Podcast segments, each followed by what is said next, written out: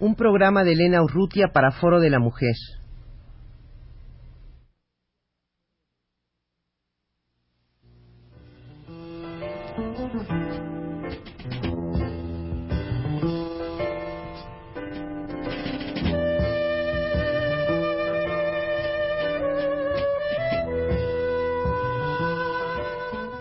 Foro de la Mujer.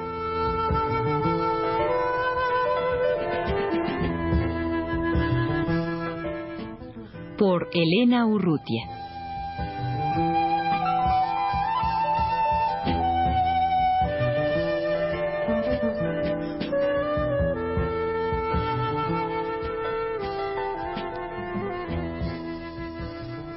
Está en los estudios de Radio UNAM la socióloga Liliana Kuznis, coordinadora de un proyecto interdisciplinario sobre la situación de las mujeres de ingresos bajos y su acceso a los servicios urbanos. Liliana, este proyecto, ¿cómo se echa a andar? ¿Con, el apoyo de qué instituciones? Es un proyecto eh, que se viene desarrollando con el apoyo del Centro de Ecodesarrollo y del Population Council. Es un proyecto muy modesto, es decir, que ha tenido básicamente por objeto eh, discutir la problemática eh, fundamental de las mujeres de ingresos bajos y también promover investigaciones y estudios eh, que permitan conocer mejor su realidad actual. el, eje del proyecto ha sido eh, tratar de aprovechar las experiencias existentes eh, ya eh, de estudios en curso para no iniciar acciones que pudieran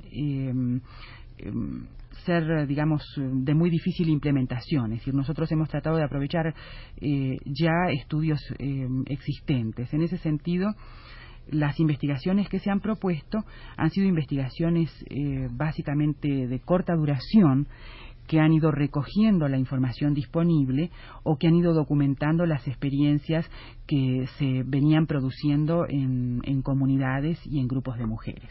Liliana, ¿podrías hablarnos de algún proyecto concreto que, se haya desarrollado en el curso de este año y meses que, tiene de, de marchar el, programa concreto de ustedes?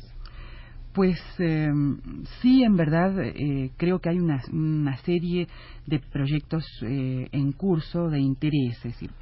Uno de ellos es, es el, el, estudio de la cobertura efectiva de, los, eh, de las instituciones que atienden a los sectores de ingresos bajos con el objeto de determinar, es decir, eh, cuál, eh, cuál es el alcance de los programas en, curso y también eh, cuál, es la, cuáles son los grupos de población que quedan sin cobertura efectiva de los servicios. ¿Y por qué, perdona Liliana, por qué el, el estudio está enfocado directamente hacia la mujer, hacia la mujer de ingresos bajos? Bueno, porque entre es decir, diversos grupos de mujeres tanto en el medio académico como en el sector público en México y en otros países de América Latina, eh, hay una conciencia clara que eh, si tenemos un desconocimiento grande de las necesidades específicas en algunos campos de las mujeres de, ingresos medios, bajos, medios y altos, eh, de las mujeres de ingresos bajos conocemos quizá muy, muy poco. Entonces, em, realmente creo que es bien importante eh, concentrar la atención sobre los grupos más necesitados, y en este caso las mujeres de ingresos bajos eh, son de los, del conjunto de las mujeres las que tienen mayores eh, y más acuciantes necesidades. Tú me hablabas en alguna ocasión de un proyecto que se está llevando a cabo en México eh, que es eh, de alguna manera una, bueno, ha tomado el ejemplo de, de una acción en Mérida de reciclar, de, de utilizar los, los desperdicios. ¿Cómo se originó esta, esta iniciativa de, de, la comunidad y cómo fue que, que tuvo conocimiento de, de la experiencia que había en Mérida? Es eh, realmente bien interesante la experiencia de esta comunidad en Atizapán de Zaragoza, es decir, la colonia México Nuevo, que mm, pudo informarse, es decir, presionada por la, por la necesidad de establecer, digamos, algún sistema de mm, eh, canalización de sus drenajes eh, y de aprovechamiento eh, de los desechos orgánicos, tuvo conocimiento de una experiencia que han promovido un grupo de mujeres muy dinámico en Mérida, Yucatán.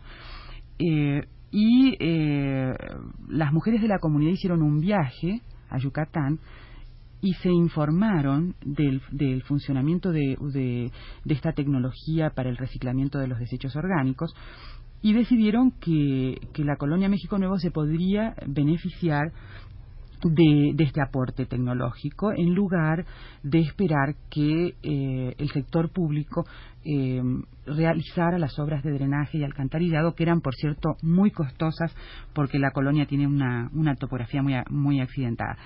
Entonces el, el, em, grupo de la comunidad decidió recibir asesoramiento del grupo de Mérida, de este grupo de mujeres en Mérida, Yucatán, eh, y hacer las adaptaciones que correspondían para, para el área geográfica específica. Y entonces, es decir, a partir de la organización comunitaria que ya existía y de la organización de las mujeres, se pudo introducir eh, eh, este sistema, que es un sistema realmente novedoso, se denomina eh, CIRDO, que es Sistema Integral de Reciclamiento de los Desechos Orgánicos, a través del cual se puede procesar las aguas negras y grises de la comunidad y también la basura. Eh, de esta forma, es decir, no solo la comunidad logra es decir, eh, eliminar los factores de contaminación del agua, que se producen por filtración necesariamente de, de los desechos orgánicos, y eh, sino que también aprovecha, es decir, eh, desde una perspectiva ya económica estos estos desechos, porque a los seis meses eh, de las cámaras que funcionan con energía solar se puede cosechar entre comillas la primera es decir el, la primera tanda de eh, abono con el cual que luego se obtiene un ingreso para el mantenimiento del sistema. Eh, es decir, el abono es un abono orgánico como cualquiera de los que se utilizan en plaza y se, y se puede comercializar perfectamente. De hecho, en Mérida se comercializa y, y mm, con los ingresos procedentes del abono se efectúan las labores de mantenimiento de la cámara que por cierto son bastante sencillas, ¿no? Es decir, eh, bastante más sencillas que, que otro tipo de, sistemas de drenaje. ¿Y esta experiencia en México ya ha tenido alguna, algunas otras eh, experiencias que, han, que, las la han seguido? Pues eh, nosotros estamos muy contentos de haberla eh, documentado esta experiencia en este punto, porque justamente tenemos conocimiento que ya está empezando a, mm, a concitar así el interés de, muchas eh, otras comunidades y de, instituciones oficiales incluso, porque el sistema tiene un costo aproximadamente de un tercio menos que, que un sistema tradicional de drenaje y alcantarillado y por otra parte puede ser manejado y, mantenido por la comunidad, lo cual es decir, abate bastante, considerablemente los costos de instalación y de, y, de, y de funcionamiento.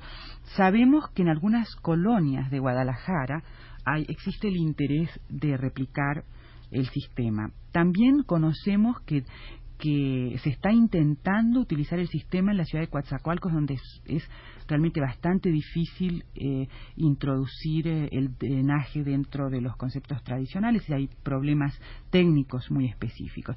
Y creemos también que está siendo utilizado en, eh, en algunas regiones, subregiones de, de Chiapas. Es decir, o sea que mm, es evidentemente una tecnología es decir, eh, creada por una ingeniera mexicana y que va a difundirse. Es decir, no podría yo predecir el alcance de esta difusión, pero es decir, eh, es indiscutiblemente ventajosa, es sencilla, es de fácil mantenimiento. Las mujeres, eh, es decir, se sienten muy orgullosas de poder solucionar un problema muy serio, muy grave en, la en las comunidades. Así que creo que puede eh, tener más réplicas de las que actualmente todavía. ¿Y hay alguna otra experiencia en la que participan mujeres de ingresos bajos que pudieras eh, contarnos sobre la que están ustedes eh, trabajando, documentando, investigando? Sí, es decir, estamos tratando de documentar eh, todas las experiencias no formales. Bueno, todas sería muy pretencioso.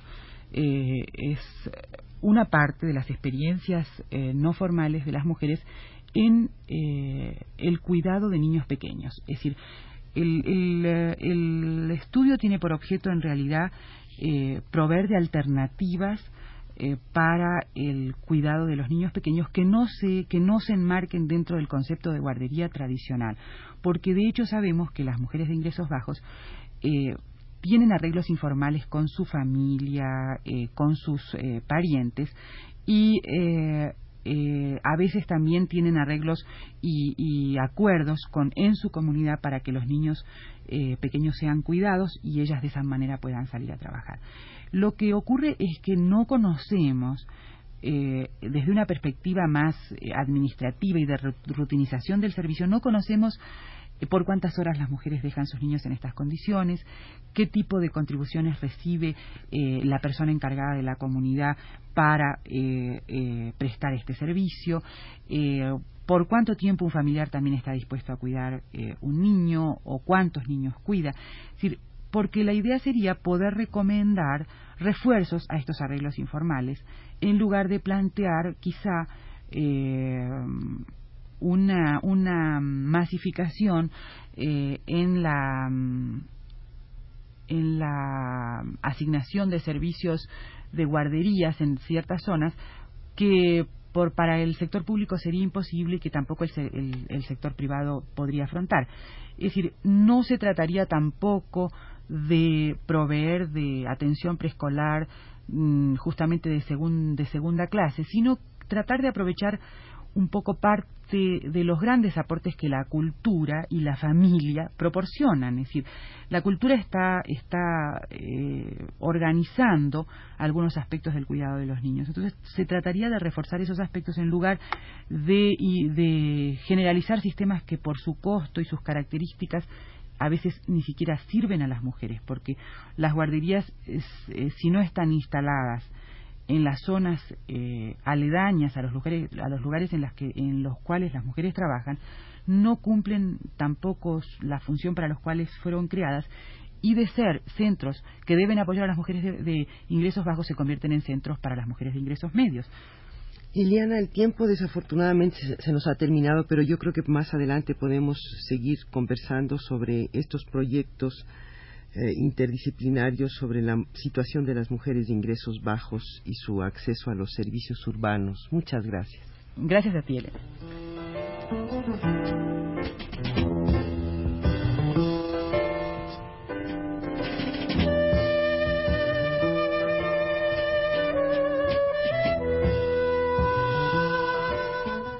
Foro de la Mujer.